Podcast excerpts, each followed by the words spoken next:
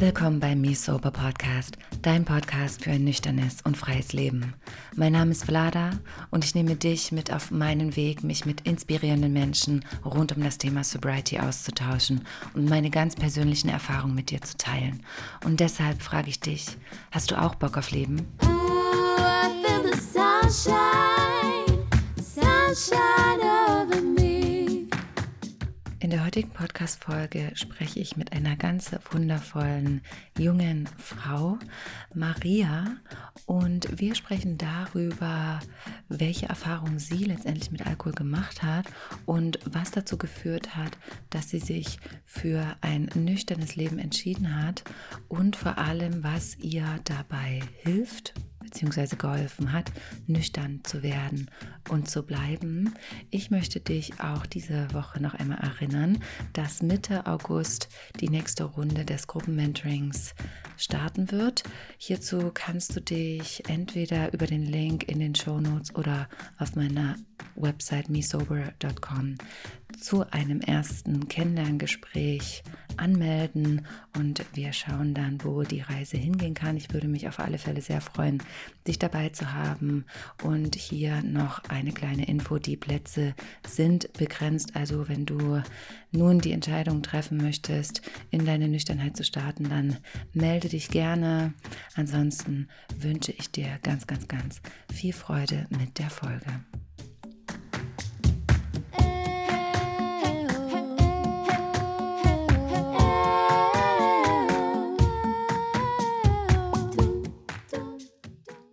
Liebe Maria, was bedeutet denn Freiheit heute für dich?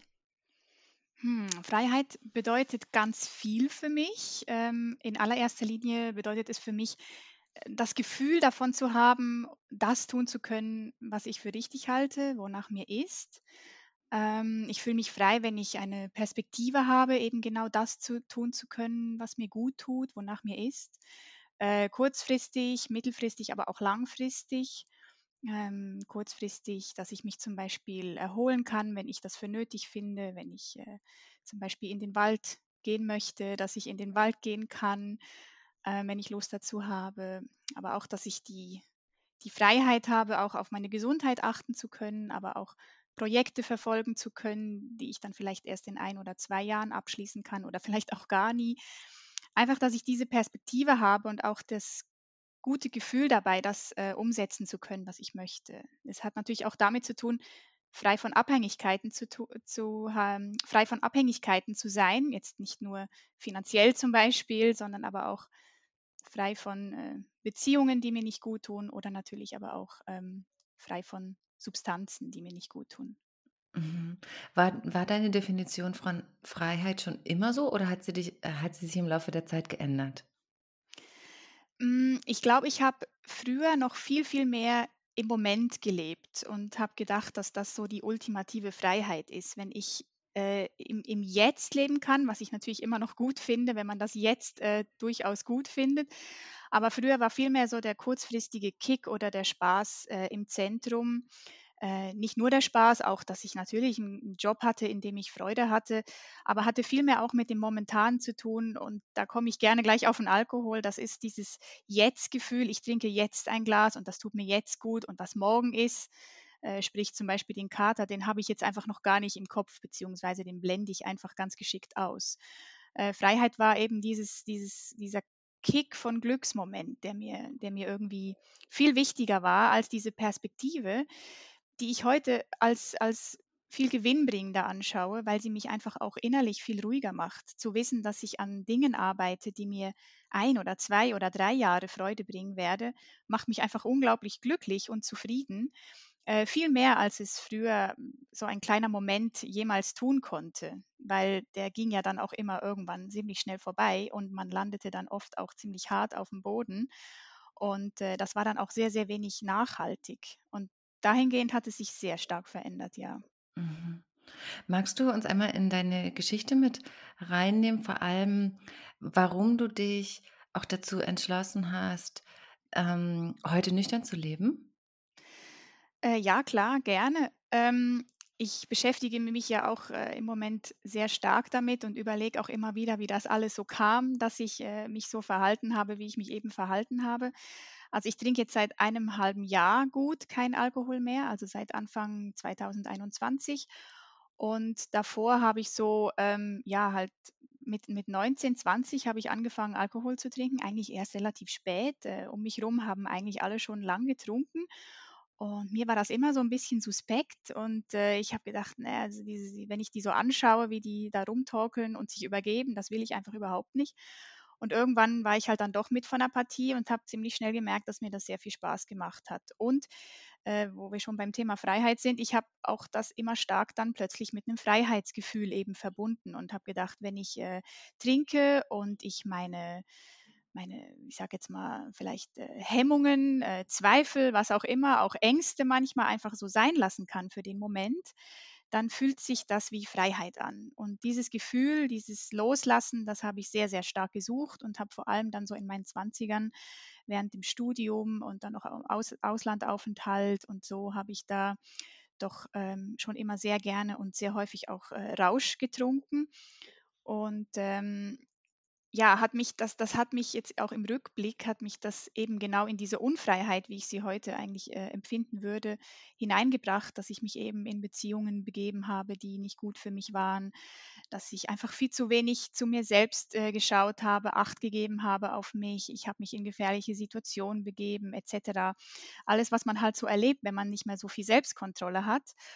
Und, ähm, irgendwann habe ich dann angefangen, so mit 30, dass ich gemerkt habe, ja, ähm, also ich bin jetzt 36 und so vor ein paar Jahren habe ich gemerkt, ähm, dass ein Leben, in dem ich viel mehr auf mich selbst acht gebe und ähm, schaue, was ich eigentlich wirklich brauche und wo meine Bedürfnis, Bedürfnisse liegen, vor allem auch körperlich, ähm, wenn ich dem nachgehe, dann geht es mir einfach sehr, sehr viel besser. Und ich habe mich dann von äh, Beziehungen erstmal getrennt, die nicht gut waren. Und ich habe dann angefangen, Sport und Yoga zu machen also das, was man halt so tut und habe mich gesünder ernährt und äh, einen Job gefunden, der mir sehr viel Freude macht. Und äh, der Alkohol war aber halt immer noch ein großes Thema und ich bin halt auch regelmäßig abgestürzt und dann tagelang, wochenlang manchmal mich mies gefühlt, weil ich irgendwelche Sachen gemacht habe, die ich nicht machen wollte. Und es war dann irgendwie wie die logische Konsequenz, dass ich irgendwann mal sagen musste, ey, eigentlich passt dieser Lebensstil überhaupt nicht mehr in diesen Lebensstil, den ich eigentlich möchte und der, von dem ich ja eigentlich so genau weiß, dass er mir gut tut. Und äh, aber äh, kein Alkohol zu trinken war einfach wirklich absolut nie eine Option für mich. Ich habe dann x-mal versucht, das irgendwie einzuschränken, weniger zu trinken, nur zwei Gläser zu trinken, all diese Regeln, die man sich dann auferlegt, immer die Pausen zu machen, die ich ja auch immer machen konnte und die auch nie ein Problem für mich waren, aber halt immer nur unter der Voraussetzung, dass ich nachher wieder trinken kann. Ähm, ist mir da natürlich in den Phasen auch immer super wie Verzicht vorgekommen und dass mir irgendwie was fehlt und ich habe immer noch diese Konnotation, diese positive gehabt, dass halt Alkohol dieses Freiheitsgefühl vermittelt. Und das habe ich einfach nicht gelöst gehabt. Und äh, deswegen war nicht zu trinken einfach eben jahrelang absolut keine Option. Und ähm, irgendwann, das kam irgendwie wirklich von heute auf morgen, dachte ich, ey, was ist, wenn das denn doch eine Option ist? Und da war ich noch überhaupt nicht äh, in irgendeiner Community. Ich habe noch nichts von dieser Sobriety-Bewegung gehört oder irgendwie gar, wirklich gar nichts. Und dann kam mal dieser Gedanke und ich, ich weiß noch, ich habe das damals zu meinem Freund gesagt, von wegen, ey, es wäre so cool, wenn ich nicht mehr trinken, trinken wollen würde. Äh, ich habe nicht ans wirklich Machen gedacht, sondern erstmal, ich will, ich will eigentlich nicht mehr und das wäre cool. Und ja, das war dann so quasi der erste Gedanke, der mich dann zu dem Weg geführt hat, dass ich es dann irgendwann doch geschafft habe, diesen Schritt ganz aufzuhören, genau.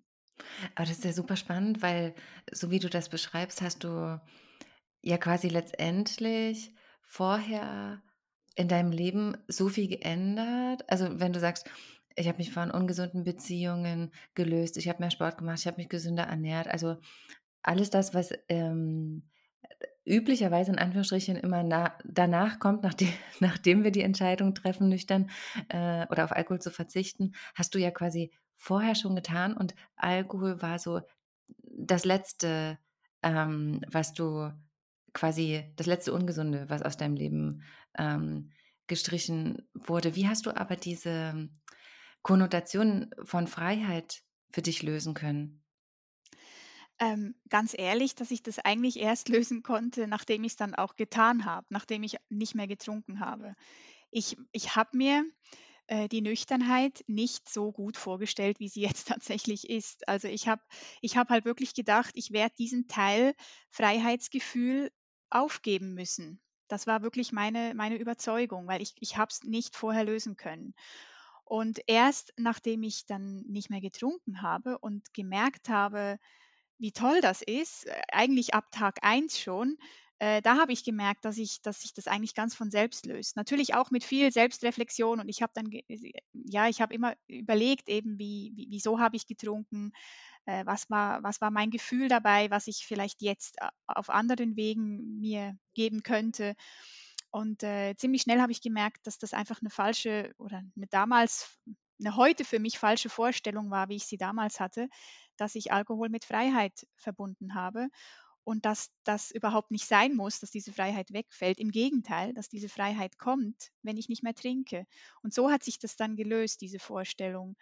Ähm, also heute ist es für mich die absolute Freiheit, nicht zu trinken, weil ich mache viel mehr Dinge wieder, ähm, die ich vorher nicht gemacht habe, aus Angst zum Beispiel abzustürzen. Ich habe viele Freunde nicht mehr getroffen. Ich bin nicht auf Partys gegangen, wo ich wusste, da wird viel getrunken. Ähm, oder an, an, an, Treffen mit Freunden, wo ich wusste, mit denen trinke ich regelmäßig über den Durst. Äh, das habe ich dann oft verschoben oder im letzten Moment abgesagt. Meine Freunde, die wissen das, dass ich das immer wieder gemacht habe. Und ähm, und da, darun- darunter habe ich auch gelitten, weil ich habe ja meine Freundschaften dadurch auch äh, schlecht behandelt. Und jetzt, wo ich, wo ich weiß, ich trinke sowieso nichts, mache ich ganz viele Dinge wieder, weil, weil mir die Gefahr ja nicht mehr, weil die Gefahr ja nicht mehr auflauert quasi, ähm, nach zwei Gläsern halt doch zehn zu trinken, obwohl ich nur zwei wollte. Und ähm, das, dieses Gefühl von Freiheit hat sich einfach super schnell eingestellt. Und äh, das hat natürlich auch damit zu tun, dass ich, ich, ich begebe mich jetzt ja, hat natürlich auch mit der Pandemie zu tun. Ich begebe mich ja jetzt nicht mitten in eine Party und bin dann die einzige Nüchterne und äh, mache ich ja so nicht, aber halt einfach Dinge, äh, sei es irgendwie Besuch von einem Pärchen oder so, wo ich ja früher auch immer viel zu viel getrunken habe, da freue ich mich jetzt richtig drauf. Und das darf halt auch mal an einem Montagabend sein, weil äh, es ja absolut egal ist, wie es mir am, also weil es mir am nächsten Tag sowieso gut geht. Und dieses Gefühl ist so, befreit mich so sehr von einer Last, auch von einer Gedankenlast, sage ich jetzt mal. Ich habe ja immer drüber nachgedacht, darf ich jetzt noch ein Glas, soll ich noch, treffe ich die jetzt oder nicht? Das war ja ständig, hat es ständig gedreht im Kopf, um irgendwie diesen Konsum äh, einzuschränken oder irgendwie zu kontrollieren. Und jetzt fällt halt das alles weg, äh, von einem Tag auf den anderen. Das merkt man ja schon ab Tag eins, dass das dann wegfällt, wenn man die Entscheidung mal wirklich gefällt hat. Und ähm, das äh, fühlt sich einfach so leicht an, dass sich diese eben dieses positive, diese positive Verbindung gleich gelöst hat. Mhm. Du hattest gemeint, du hast mit deinem Partner, also du, du hast zumindest den Gedanken geteilt. Wie hat denn dein Partner darauf reagiert? Ja, ja, ähm, er hat, äh, er hat das super verstanden. In dem Moment sowieso, weil in dem Moment hatte ich nämlich einen üblen Kater und saß zu Hause. Ich weiß noch so genau, wie das alles war. Ich saß wirklich zu Hause auf dem Sofa. Mir ging es beschissen, ehrlich gesagt. Am Vortag war irgendein Weihnachtsessen. Ähm, da, es ging mir so schlecht. Und ich habe wirklich gesagt, ich will das. Ich war so erschöpft, ich will das einfach nicht mehr. Und da hat mein Freund auch gesehen, wie schlecht es mir geht. Und er wusste auch sonst, wie schlecht es mir geht, manchmal bei Katern und hat das einfach so verstanden. Und er war, glaube ich, richtig mitfühlend in dem Moment auch. Nicht nur so, ja, ja, äh, wäre toll, wenn du das mal umsetzen könntest, sondern wirklich so, ja, ich verstehe das aus tiefstem Herzen, dass du diesen Wunsch hast, weil er wirklich auch mit mir mitgelitten hat, glaube ich, in dem Moment. Ähm, ja, und als ich das dann, er musste halt sich wahnsinnig viel anhören von mir, weil ich diese, die Gedanken, die ich dann dazu zu hatte, quasi ein Jahr lang, wo ich, wo ich dann immer wieder gedacht, oh, ja, wäre das vielleicht was und so äh, nicht mehr zu trinken. Ich habe das halt immer mit ihm geteilt und ich habe einfach rausgeplappert, weil ich irgendwie dachte, ich kann ja das jetzt noch nicht, den Gedanken erst noch nicht in die ganze Welt hinaus posaunen, sondern erst, wenn ich es dann quasi mich entschieden habe, eigentlich auch blöd. Aber ich habe mir das so gedacht, das darf man eigentlich erst kommunizieren, wenn man es dann wirklich macht. Also hat er halt das Ganze abbekommen und ähm, ja, hat, musste sich das sehr anhören von mir die ganze Zeit und hatte aber immer, hat das einfach immer verstanden. Und das, äh, das hat mir, glaube ich, unheimlich viel gebracht, weil ich schon mal eine Person hatte, die mich versteht, weil ich immer natürlich davon ausgegangen bin, da versteht mich eh niemand auf dieser Welt, wenn man das so machen möchte wie ich. Mhm. Ja. Mhm. Und trinkt aber dein Partner noch oder wie oder lebt ihr beide nüchtern? Nein, mein Partner trinkt Alkohol. Ähm, er hatte einfach immer dieses, jetzt äh, in meinen Worten, jetzt sage ich mal, gesunde Verhältnis zum Alkohol. Er, er ist der, der ein Bier trinken kann und dann aufhören. Und das ist für ihn, war dann für ihn gut und fertig. Und das hat er immer schon so gekonnt. Ähm, und das war ich, da war ich natürlich auch immer neidisch drauf, weil ich das natürlich auch wollte. Und er kennt so ein Trinkverhalten, wie ich es habe, kennt er, kennt er gar nicht. Ähm, und er hat dann, als ich die Entscheidung getroffen habe, dieses Jahr, Anfang dieses Jahr, hat er, hat er auch zwei oder drei Monate nichts getrunken. Ähm, nicht mal unbedingt, um mich zu unterstützen, glaube ich, sondern einfach, weil er es auch mal machen wollte. Und äh, er trinkt jetzt wieder sehr wenig und äh, mich stört das auch überhaupt nicht äh, in keiner Art und Weise. Und es ist wie, also es ist halt wie kein Thema bei uns im Haushalt irgendwie. Ja. Was hat dir denn dabei geholfen, nüchtern zu werden, beziehungsweise auch zu, zu bleiben? Weil, so wie du das beschreibst, das hört sich ja alles sehr, sehr leicht an, was ja super schön ist. Aber ich könnte mir vorstellen, dass es ja auch schon, naja, ein emo emotionaler Prozess zumindest ist. Ja, natürlich, natürlich. Ähm, ich, es, es klingt, wenn ich darüber rede, merke ich selbst auch immer, wie eben, wie, wie, wie leicht ich das alles beschreibe und wie toll das alles klingt. Ähm, natürlich geht da auch verdammt viel, ich sage jetzt mal, auch so mentale Auseinandersetzung und Arbeit vor, vorweg, sage ich jetzt mal. Eben dieses ganze Jahr, wo ich einfach ständig wusste, ich muss wahrscheinlich irgendwann zu dieser Entscheidung kommen, aber ich weiß nicht wie. Ähm, ich habe da aber auch noch, noch keine Idee davon gehabt, dass ich mich ja irgendwie mal informieren könnte oder vielleicht äh, einer Community beitreten oder zu einer Suchtberatung gehen oder irgendwas. Das war für mich irgendwie völlig, ich weiß auch nicht, das war einfach wie nicht in meinem Horizont. Und eigentlich erst nachdem ich mich ein Jahr wirklich so mit dieser Frage rumgeschlagen habe, ähm, habe ich dann mal Bücher gekauft, äh, habe Podcasts äh, angefangen zu hören, eben auch deinen, ähm, und bin dann auch tatsächlich mal zu einer Suchtberatung gegangen, obwohl das mir eigentlich gar nicht so viel geholfen hat, weil ähm, sie mich dann ähm, eigentlich vor allem, ich bin da halt hingegangen und habe gesagt, ich, ich würde gerne kontrolliert trinken und sie hat mir dann Tipps gegeben, wie ich kontrolliert trinken kann und ich habe eigentlich schon, als ich rausgelaufen bin, gemerkt, nee, das ist ja wieder nur noch mehr Arbeit. Wenn ich jetzt das auch noch alles befolgen muss, das ist ja übel. Ich möchte eigentlich, ich möchte eigentlich gedankenlos quasi, unbeschwert, sage ich jetzt mal, unbeschwert mit dem Alkohol umgehen können. Und dann, dann bedeutet das ja aber auch nicht, ne, das ist ja so das Krasse, wenn du versuchst zu kontrollieren und kontrolliertes Trinken heißt ja, dass du in einem Moment trinkst, also nimmst dir quasi, äh, kannst du ja gerne nochmal erläutern, was das, was das in dem Moment bedeutet hat, aber du nimmst dir eine bestimmte Menge vor an einem bestimmten Tag und musst dich so und so fühlen und dann nichts damit verbinden und dann denkst du dir so, hä, nee, das ist ja nicht das, was ich Genau. Will?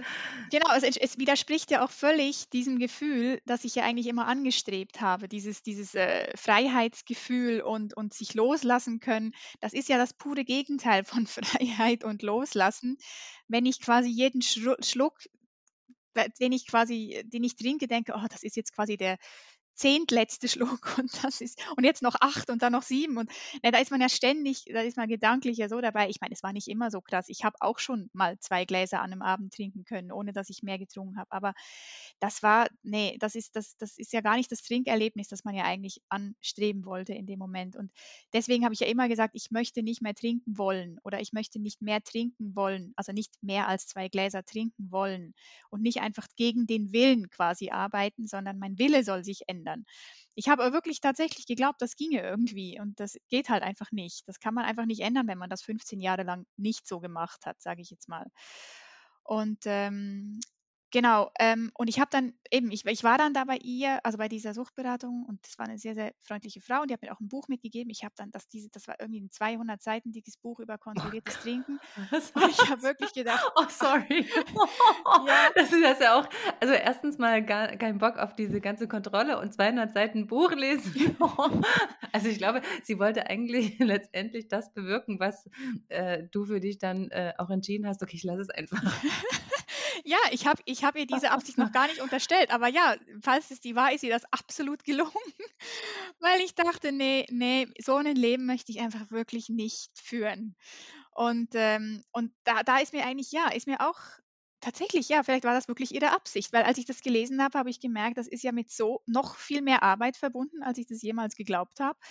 Ähm, und deswegen will ich das nicht. Und ja, ich, ich habe es ja auch selbst gewusst. Ich habe mir diese Regeln auferlegt und die hat man erstens mal selten einhalten können. Das heißt jetzt nicht, dass ich jedes Mal dann abgestürzt bin, aber ich habe trotzdem fast immer mehr getrunken. Und das, dann hat man ja trotzdem sein Ziel verfehlt. Und das gibt einem ja auch trotzdem immer wieder ein scheiß Gefühl, wenn man sein Ziel verfehlt hat. Und dann kommt man so schnell in diese Spirale aus. Ich, ich versage ja ständig und ich habe es einfach absolut nicht im Griff. Und kombiniert mit dem Gedanken, dass man das eben, oder beziehungsweise mit diesem Nicht-Gedanken, dass auch Aufhören eine Option wäre, ist man ja total da drin gefangen. Man kann es ja einfach gar nicht richtig machen. Ähm, außer man lässt sich dann halt wirklich wieder gehen. Und äh, genau, und das hat halt, das, das, ich habe einfach gemerkt, dass so, so will ich nicht leben. Und deswegen, das habe ich lange genug probiert und und eben als ich auch nach dieser Suchtberatung, bei dieser Suchtberatung war, ich meine, das war auch im ähm, im November und dann eben zwei Monate später, zwei Monate später habe ich dann mich entschieden, gar nichts mehr zu trinken. Ähm, das hat schon was gebracht, ähm, in dem Sinne, dass ich, dass ich gemerkt habe, ich habe jetzt mal diesen Schritt gemacht und ähm, der nächste Schritt wäre halt wirklich ein weiterer Schritt und der wäre dann halt einfach ganz aufzuhören. Genau. Ähm, wo waren wir jetzt? Was war die Frage? Aber äh, mir ist auch gerade eine andere Frage, beziehungsweise ähm, was anderes gekommen, weil du sagst, das ist ja schon mal der erste Schritt, sich überhaupt einzugestehen, okay, da ist ein Thema. Und dann schaue ich mal, ähm, wie ich damit umgehe. Und ich meine, in die Suchtberatung zu gehen, ist ja auch erstmal eine richtig krasse Überwindung. Ne? Weil das heißt ja letztendlich, dass ich mir eingestehe, dass da ein Thema mit Alkohol ist. Ähm, ja, das ist so. Ähm, aber ich, wenn ich jetzt darüber so nachdenke, ähm, weiß ich gar nicht, ob ich mein Problem wirklich so ernst genommen habe. Weil ich habe äh, hab einen Hang dazu, ähm, möglichst äh, viel, also ich habe, nachdem ich jahrelang nie irgendwie Hilfe von außen angenommen habe, habe ich plötzlich entdeckt, wie gut es tut, wenn man auch mal Coachings annimmt oder Kurse besucht oder irgendwie sowas und äh, oder so Bücher liest und so. Ich habe gemerkt, ah, da gibt es ja ganz viel Wissen, von dem ich anzapfen kann. Und die Suchtberatung war eins von diesen Institutionen, wo ich dachte, du, ich habe ja, ich habe es wirklich so gedacht. Ich habe gedacht, ich habe ja kein Thema, aber ich gehe jetzt trotzdem hin und schau Und mal, was die für mich, mich. genau, und informiere Ah, mich und krass. schau mal, Mhm. was die tun kann für mich, weil es ist ja kostenlos. Das ist hier, wird hier überall angeboten ähm, und es ist ja kostenlos. Ich kann ja einfach mal schauen, was die mir so zu sagen hat. Äh, vielleicht, ich, vielleicht, ich weiß es gar nicht, das ist jetzt, das kommt mir jetzt gerade in den Sinn, wenn ich so darüber nachdenke. Vielleicht habe ich mir auch erhofft, dass die mir sagt, es ist alles gar nicht so schlimm. Vielleicht war das tatsächlich auch so, weil, weil ich bin da wirklich hingegangen, wenn ich mir das so überlege und habe gesagt, ich habe ja, bei mir ist es ja gar nicht so schlimm. Und wenn ich quasi kein harter Fall bin, können Sie mich ja auch wieder nach Hause schicken. So habe ich das wirklich gesagt. Krass. Ähm, ja, weil ich dachte, die hat ja vielleicht mit viel schlimmeren Fällen zu tun und ich will ja niemanden den Platz wegnehmen. Und äh, deswegen soll sie mich doch auch wieder nach Hause schicken, wenn nichts ist. Und sie hat dann nur so geantwortet, ja, nach Hause haben wir noch nie jemanden geschickt. Und ich so, ja, schön. Dann sagen Sie mir doch mal, wie ich besser kontrolliert trinken kann. So war quasi der Anfang von dem Gespräch. Ah, wie krass. Ja, und ich glaube, es war auch viel mehr, ähm, als, auch als ich da so dachte, ähm, ich, will, ich will einfach nicht mehr trinken wollen, habe ich, glaube ich, noch keine Sekunde dran gedacht, dass es wirklich ein problematisches Trinken sein könnte, das ich habe, sondern ich habe äh, einfach gedacht, oh, ich bin diese Kater und diesen Kreislauf irgendwie satt und da will ich raus und ich weiß nicht wie. Und äh, deswegen will ich doch einfach nicht mehr trinken wollen. Dann wäre die quasi die Lösung da. Ne? Ich will einfach nicht mehr, Punkt. Und dann muss ich nicht mehr. So. Aber ich habe mir echt, ich habe den ganzen größeren Kontext irgendwie noch überhaupt nicht gesehen. Nee, lange nicht. Das ist aber auch so interessant, wie du das beschreibst, weil genau das geht, glaube ich, bei so vielen im, ähm, im Kopf ab, wenn wir zum ersten Mal wirklich das Gefühl ernst nehmen und ähm, uns eingestehen, okay, vielleicht ist da etwas und ich suche jetzt ähm, suche mir jetzt so langsam Unterstützung, aber dann dieser Gedanke, ach, bei mir ist es ja bestimmt noch gar nicht, bei mir ist es ja vielleicht noch gar nicht so schlimm und ich möchte ja niemanden ähm, den Platz wegnehmen. Weil als du das gerade gesagt hast, habe ich mich auch an die Zeit erinnert, bevor ich in die Klinik gegangen bin, dachte ich auch die ganze Zeit, ja, naja, vielleicht ist es bei mir nicht so schlimm, vielleicht muss ich mich einfach nur zusammenreißen, vielleicht muss ich meine Gedanken kontrollieren und äh, ich bin ja noch gar nicht so ein harter Fall in Anführungsstrichen wie die Menschen, die das jetzt wirklich brauchen.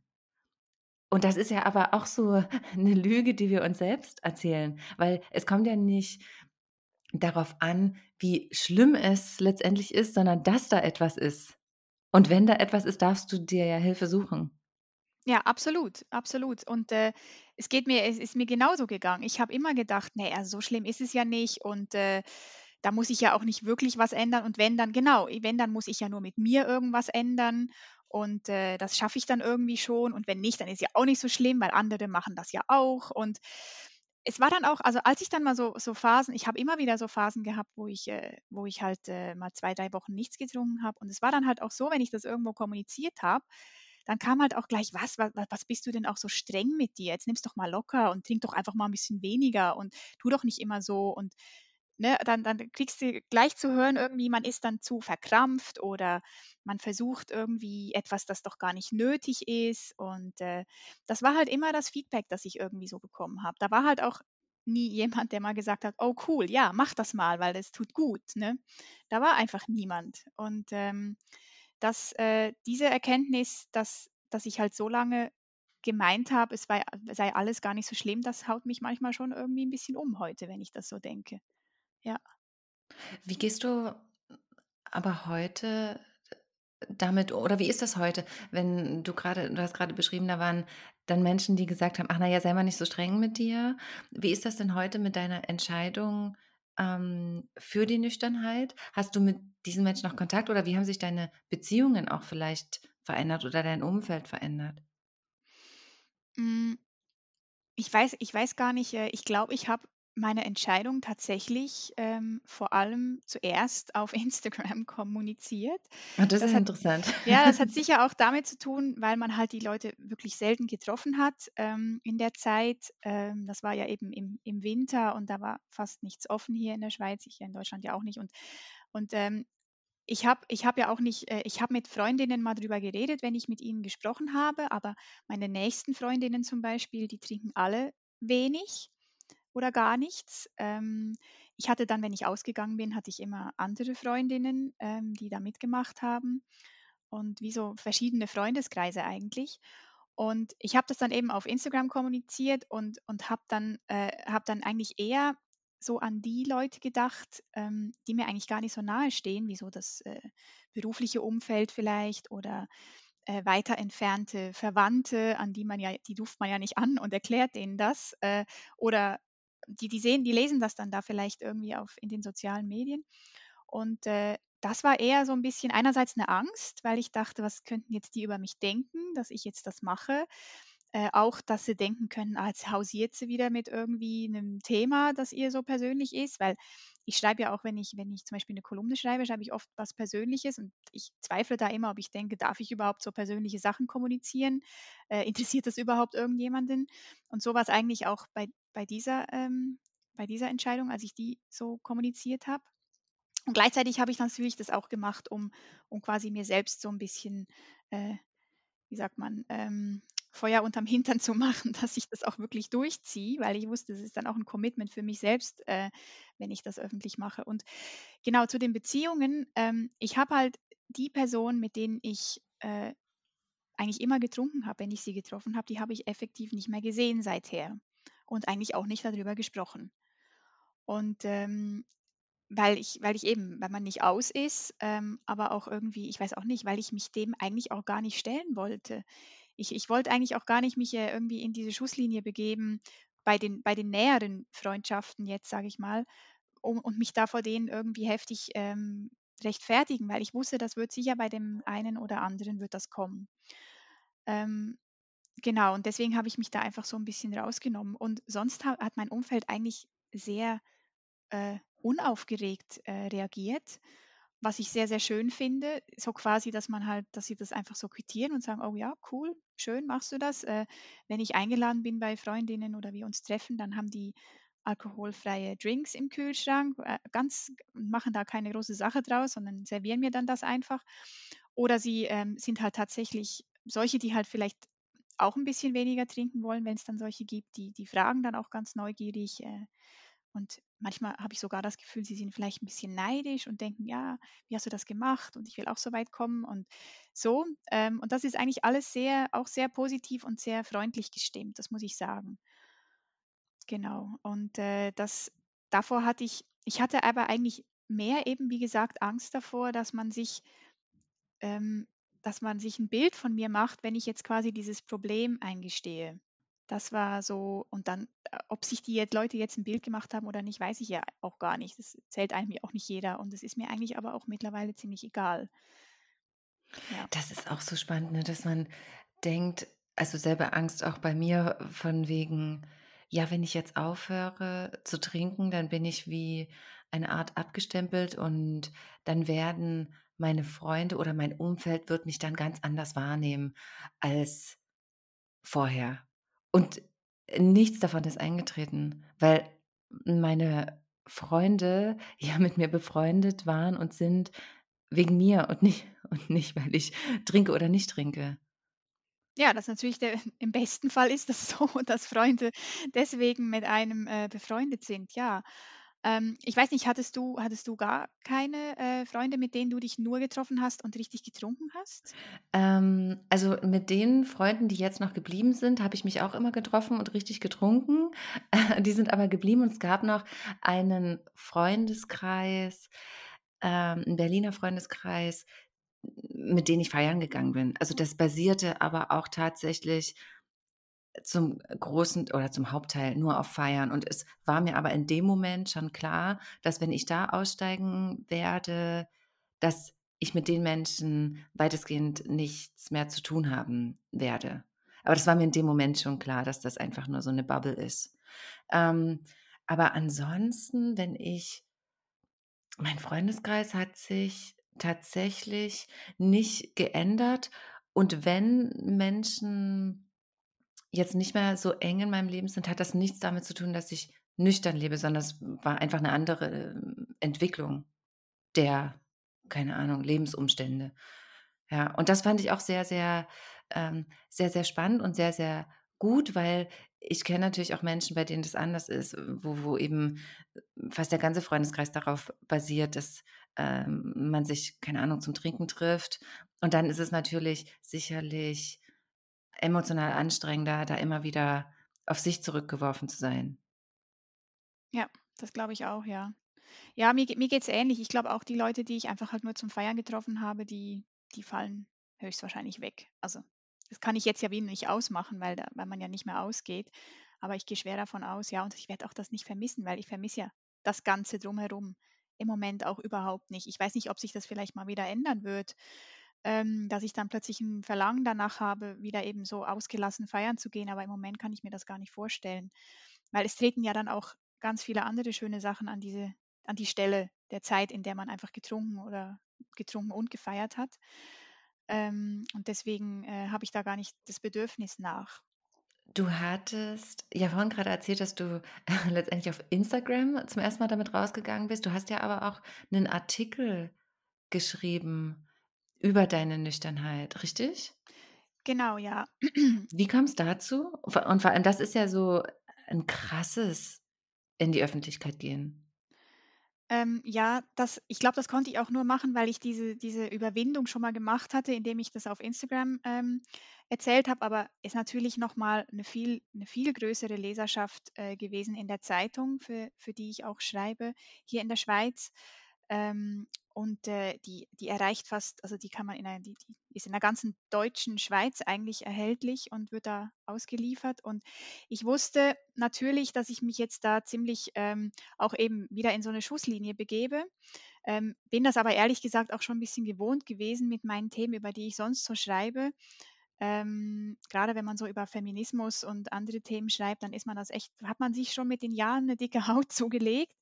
Und ähm, ich hab, bin auch davon ausgegangen, dass da einige Reaktionen kommen werden. Und ich habe aber, ich habe eigentlich nicht wirklich Angst gehabt, sondern ich wusste, es klingt so, es klingt so heroisch irgendwie, aber ich wusste wirklich, dass es für einen guten Zweck ist. Ähm, ich möchte es vielleicht ein bisschen schöner ausdrücken. Ich weiß auch nicht, weil ich wusste, wenn Dass jetzt es was das, bewirkt? ja, dass es was Mhm. bewirkt, wenn, wenn Leute das äh, lesen und sich vielleicht ähm, motiviert fühlen, ähm, eben nicht, ähm, auch wenn sie sich jetzt nicht zu den Problemtrinkern zählen, dass es sein kann, dass Alkoholverzicht ähm, was Gutes sein kann, weil ich hatte ja diese Erkenntnis quasi wirklich überhaupt nicht bis dahin.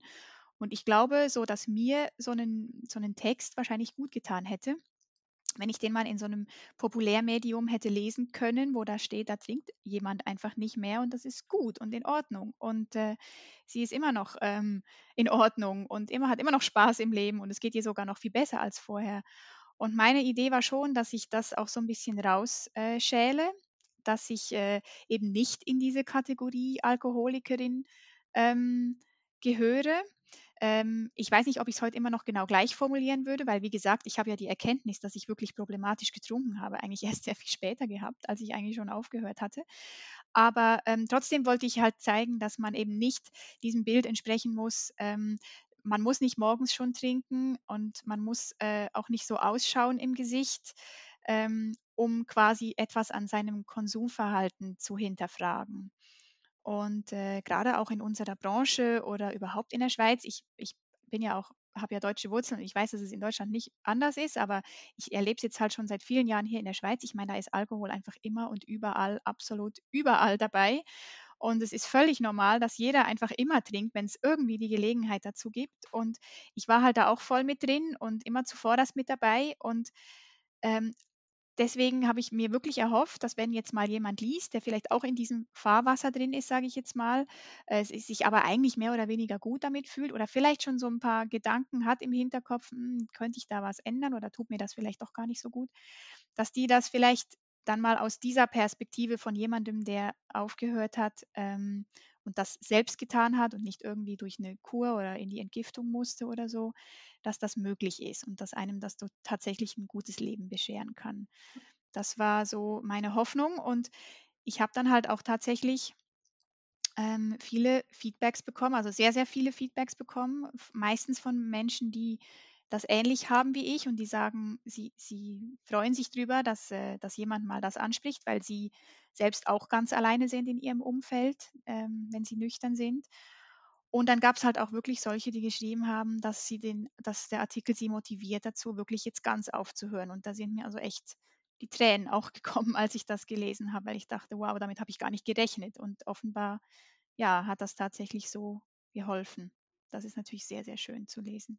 Ja, das ist richtig toll, ne? Auch zu merken weil wir fühlen uns ja oftmals, auch mit dieser Entscheidung und mit diesen Gedanken, die uns dann durch den Kopf gehen, ähm, so alleine, ne? Weil ich meine, wir sind wir leben ja in 'ner Gesellschaft, in der Alkohol einfach, ähm, überall erhältlich ist und überall präsent ist. Und dann dieses Gefühl zu haben, ich bin ganz alleine mit meinem Problem. Bei mir ist es noch nicht so schlimm. Ich sehe sitze quasi noch nicht vorm Supermarkt mit meinem, keine Ahnung, Bier oder was. Ähm, und dann nicht zu wissen, wohin und dann aber zu merken, okay, wenn ich mit meiner Geschichte rausgehe und wenn ich meine Stimme erhebe und sage, wie es bei mir ist, dann bekommt das ein ganz anderes Gesicht und dann bekommt das auch äh, dann ist die Wirkung auch noch mal was ganz anderes, das dann auch zu lesen und zu merken: „Hey, krass, ich bin gar nicht anders als andere.“ Also, ich meine, wenn ich mich jetzt mal ähm, oder wenn wir uns in der Sobriety, ähm, Bubble jetzt umschauen, wer alles, ähm, da so Teil davon ist, Teil der großen Community und auch wenn ich wenn ich mir anschaue, mit welchen wundervollen Menschen ich einfach zusammenarbeite. Das sind richtig krasse, tolle Leute. Und das ist ja eigentlich auch das Bild, wie wie problematischer Konsum oder Abhängigkeit aussieht. Wir sind ja nicht also, die wenigsten sind ja wirklich am Ende der der der Skala angekommen, sondern wir schwimmen alle im im in diesen Graubereichen. Ja, absolut. Also, ähm, das ist ja auch das, was ich so so krass finde, als ich dann Teil oder in diese Community so ein bisschen eingetaucht bin, sagen wir es mal so, dass ich gemerkt habe: „Ey krass, die sind ja alle also, ich bin ja genauso wie die und die sind so wie ich.“ Und zwar in vielen Fällen eins zu eins, so von den Lebensläufen her und und genau, einfach so die würde ich mir ich würde mir euch als Freunde aussuchen im richtigen Leben, ne? Und, ähm und das daran denkt man ja einfach überhaupt nicht, wenn man keine Berührungspunkte hat mit dem mit dem Thema. Äh, ich ich weiß nicht, was was andere Leute so für ein Bild haben von nüchternen Menschen, aber ich hatte das halt wirklich auch sehr lange, äh, dass ich dachte, da da muss immer irgendwie was Religiöses oder was was was Medizinisches dahinter stecken, wenn man nicht trinkt. Ja, Wirklich. aber es ist echt was ist Religiöses oder medizinisch. Ja, und das tut mir heute so leid, dass ich so gedacht habe, wirklich so leid, dass ich ich war ja ich habe ja auch selbst Leute angepöbelt, äh, hoffentlich nicht allzu böse, wenn sie nicht getrunken haben. Ich meine, da schäme ich mich so für heute. Ähm, und und ich hatte halt wirklich genau dieses Bild und und, äh, dieses Bild eben zu verändern, ähm, oder den Versuch zu starten, dieses Bild zu verändern, das, äh, beflügelt mich schon sehr. Ja. Mhm. Wie hat sich denn eigentlich dein Selbstbild verändert, jetzt wo du wo du nüchtern lebst oder mit deiner Nüchternheit? Ähm, ich glaube, in erster Linie bin ich einfach super viel gelassener mit mir selbst geworden, so, ähm, mit all den Dingen, die ich halt so habe. Ähm, und ich glaube, da hat wirklich da das hat sehr, sehr viel mit Alkohol zu tun, ähm, weil ich äh, also mit dem Alkohol zu tun gehabt früher, weil weil ich halt, äh, wie schon gesagt, ich habe ja ich habe ja wirklich in meinem Leben tatsächlich auch was verändern können, so von meinem Lebensumstand her Umständen her. Und, ähm, der Alkohol war halt wie so der blinde Fleck oder wie so der Makel. Das, äh und da das habe so habe ich's auch gesehen so. Ich war dann so streng mit mir, äh, außerhalb meines außerhalb des Alkohols, also quasi, wenn ich nicht getrunken habe. Ähm, ich habe dann ich habe dann das fast exzessiv gemacht mit dem mit mit Sport und Ernährung und so, ähm, weil ich dachte, ich muss das irgendwie ausgleichen, äh, und habe und habe mich auch zum Beispiel permanent faul gefühlt, äh, weil ich dachte weil ich halt auch ab und zu mal Kater hatte und dann halt rumgelegen bin. Und ich habe immer gedacht, da muss ich doppelt so viel leisten, wenn ich dann mal wieder, äh, nicht Kater habe. Und, äh und seitdem dieses all diese negativen Gefühle, die ich in Zusammenhang mit Alkohol habe, seitdem die weggefallen sind, bin ich zum Beispiel sehr gerne faul.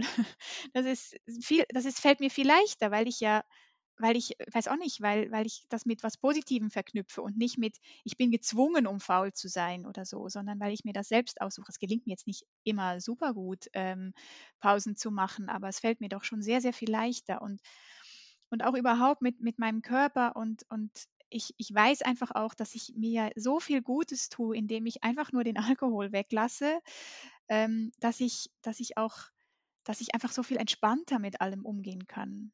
Ähm, mit mir selbst vor allem, aber auch mit anderen Sachen, aber auch mit mir selbst. Das hat sich sehr, sehr positiv, ähm, auf mich äh, auf mich ausgewirkt. Und auch, dass ich irgendwie weiß so, ähm, dass dass es auch 'ne Leistung ist, dass man, wenn man sich von so 'ner so 'ner Gewohnheit, die ja wirklich 'ne hart sehr hartnäckige Gewohnheit war, äh, loslösen kann, ähm, dass das 'ne Leistung ist und dass ich dass ich da auch 'n bisschen stolz ich ich ich ich bin eigentlich nicht stolz, aber dass ich weiß, dass ich das anerkenne, dass ich da auch was geleistet habe, auch dass ich mit dem Alkohol was geleistet habe. Weil man hat ja man wird ja da auch ständig irgendwie zurückgeworfen und muss sich dann wieder irgendwie hoch gra rausgraben aus diesen ganzen Fallen, die man sich da selbst gegraben hat. Und, äh, das hat man ja alles gemacht und das habe ich jahrelang gemacht. Und, ähm, ich lerne gerade, dass ich da dass ich mich nur nicht nur in dieser Scham vergrabe und in den Selbstvorwürfen und in den Zweifeln und eben in den Vorwürfen, faul zu sein und nichts hinzubekommen, was ja absolut auch gar nicht stimmt. Ähm, dass man das dass ich das alles so ablegen kann, das das fühlt sich wirklich großartig an, muss ich sagen. Ähm, das heißt, ich bin ja nicht ich bin ja nicht 'n anderer Mensch und ich leiste weder ich leiste vielleicht 'n bisschen mehr, weil ich viel motivierter bin, auch eigene Projekte anzugehen. Aber ich ich bin ja immer noch der gleiche Mensch, aber ich sehe es halt einfach glücklicherweise wirklich anders. Mhm. Und weil du's, äh, vorhin grade auch a angesprochen hast, ne? Man Also, wir dürfen durchaus auch stolz auf uns sein. Das habe ich gestern erst im äh, in einem Menti-Gespräch besprochen, weil es geht eben, wie du, äh, grade beschrieben hast, oft um die um die Scham und was haben wir alles gemacht und um Gottes Willen. Und letztendlich ist aber dieses jahrelange Trinken das tut uns ja nicht gut und das ist emotional so unfassbar anstrengend. Und die Entscheidung zu treffen, ähm, nüchtern zu leben und sich für sich zu entscheiden, die ist doch richtig krass. Die ist doch richtig krass und richtig gut und dafür dürfen wir uns auch mal feiern. Also, dafür dürfen wir doch auch mal sagen: „Ey, das habe ich richtig, richtig gut gemacht, weil das war vielleicht auch die wichtigste Entscheidung in meinem Leben, die ich jemals getroffen habe.“ Ja, das sehe ich auch so. Ich habe auch das Gefühl, das ist die, äh, die wichtigste Entscheidung oder auch die, die die die den größten den größten Nut Nutzen, äh, wie soll ich sagen, einfach die größte Veränderung, die größte positive Veränderung in meinem Leben gebracht hat, ja. Und die es ist ja auch nicht so, dass man sich einfach hinsetzt und denkt: „Äh, was könnte ich denn jetzt anders machen, um besser zu leben?“ Sondern man trägt ja diese Gedanken und all das trägt man ja jahrelang mit sich rum und und, äh, bis man dann wirklich an diese Entscheidung gelangt, ist ja da schon so, so viel Arbeit vorher passiert. Und, ähm, eben da dazu gehören auch all die ganzen negativen Erlebnisse, die man hatte, weil die haben eigentlich ja dazu geführt, dass man irgendwann mal sagt: „Jetzt ist genug und ich will das nicht mehr.“ Und das musste man ja alles auch mal ertragen. Ist ja genau wie du sagst, es ist unfassbar viel emotionale, körperliche Arbeit gewesen, das alles zu ertragen. Und ich frage mich oft jetzt ich weiß man, dass dass dass solche Gedankenspiele nicht so viel bringen, aber ich denke schon, ähm, was hätte ich mir alles erspart auch, wenn ich nicht so getrunken hätte? Und wäre das Leben, ähm, so viel leichter gewesen in meinen Zwanzigern vor allem? Hätte ich da so viel Sachen, die nicht gut waren, hätte ich die verhindern können? Ähm, das ist aber völlig überflüssig, so was zu denken, weil es hat mich ja schlussendlich genau jetzt hier hingeführt und, äh, jetzt geht's mir sehr, sehr gut und da bin ich einfach dankbar für, dass ich das dass ich da doch noch die Kurve bekommen habe, sage ich jetzt mal. Aber die habe ich mir ja auch nicht ist ja eben diese Kurve ist mir ja nicht einfach zugefallen. Die ist ja das Resultat eben all dem von all dem, was man was man gemacht hat früher. Ja. Eine allerletzte Frage hätte ich. Und zwar, was ist dein Lieblings-Sobriety-Buch und warum? Ähm, ich habe ich habe ganz viele gelesen und ich finde sie alle auf ihre Art auch gut, weil ich finde ähm, ich finde es auch ganz wichtig, dass man so Sachen liest, die äh, die 'n bisschen aufklären und die so über die psychischen und körperlichen Prozesse und so, äh, informieren, was Alkohol im Körper macht und auch mit konkreten Tipps. Aber was ich jetzt, äh, grade letzte Woche, ähm, fertig gelesen habe, äh, das habe ich etwa in 3 Tagen durchgelesen, war von Christy Coulter heißt sie. Genau, äh, „Nothing Good Can Come From This“ oder, äh, „Klar im Kopf“ heißt's auf Deutsch. Und sie schreibt ja so eher so essayistisch über ihren Erfahrungen im überhaupt Leben und Alkohol, so quasi sie sie bettet halt dieses Thema in wirklich so 'nen ganz großen Kontext von ihrem Leben ein. Und ich habe mich halt einfach in so vielen in so vielen Themen wiedergefunden, auch vor allem, wie sie das beschreibt, was halt Alkohol mit mit Frauen macht oder beziehungsweise warum Frauen gerne zu Alkohol greifen. Ähm, und ich habe mich halt da wirklich auch oft wiedergefunden und es hat mir auch sehr viel Klarheit darüber gegeben, wieso ich auch oft ähm, früher habe ich noch öfter mal so, ähm, an Veranstaltungen Reden gehalten und so vor manchmal hunderten Leuten und, äh, im Anschluss hat man dann halt einfach getrunken, weil ich dann einfach irgendwie umgeben von 20 älteren Männern mich irgendwie durchschlagen musste. Und ich will das jetzt nicht, äh, die Verantwortung auf die oder so abschieben, aber ich habe mich halt viel, viel mehr dazugehörig gefühlt und und eloquenter und witziger, wenn ich halt einfach mitgemacht habe. Und solche Sachen beschreibt sie sehr ausführlich in ihren in ihrem Buch, weil sie auch in 'ner Branche offenbar tätig war, wo vor allem Männer drin waren. Und, ähm, das hat mir schon das das hat mir so wirklich so viele, viele Aha-Momente beschert. So: „Ah ja, stimmt, das war ja bei mir genauso und so habe ich's ja noch gar nie angeschaut.“ Und das nimmt ich finde, das nimmt so 'n bisschen den Druck von einem, dass halt die Verantwortung wirklich nur bei einem selbst liegt, weil dazu neigt man ja, haben wir ja vorhin auch schon gesagt. Man macht sich selbst Gedanken. Man hat das Gefühl: „Ich muss es in 'n Griff bekommen. Ich bin schuld, dass ich das nicht schaffe.“ Und das gibt halt unfassbar negative Gefühle, die man dann ständig durchdenkt. Und wenn man dann mal merkt: „Aha, ich habe das auch getan, um aus diesen und diesen Gründen und die sind sehr plausibel und andere haben das auch aus diesen Gründen getan“, da ist wieder dieser Gedanke oder von wegen anderen geht es auch so und äh, mir hilft das sehr. Also mir, mir hilft das am Schluss mehr, wahrscheinlich jetzt mir persönlich, als wenn ich da einzelne Tipps durchlese, von denen ich sowieso das Gefühl habe, dass sie sehr individuell sind. Ähm, dieses, dieses, dieses Erlebnis teilen, finde ich, das finde ich sehr schön. Gibt es ja auch noch andere Bücher, die das auch tun.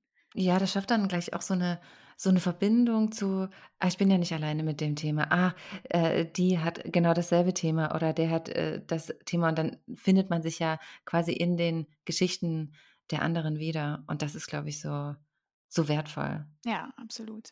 Ja. Ja.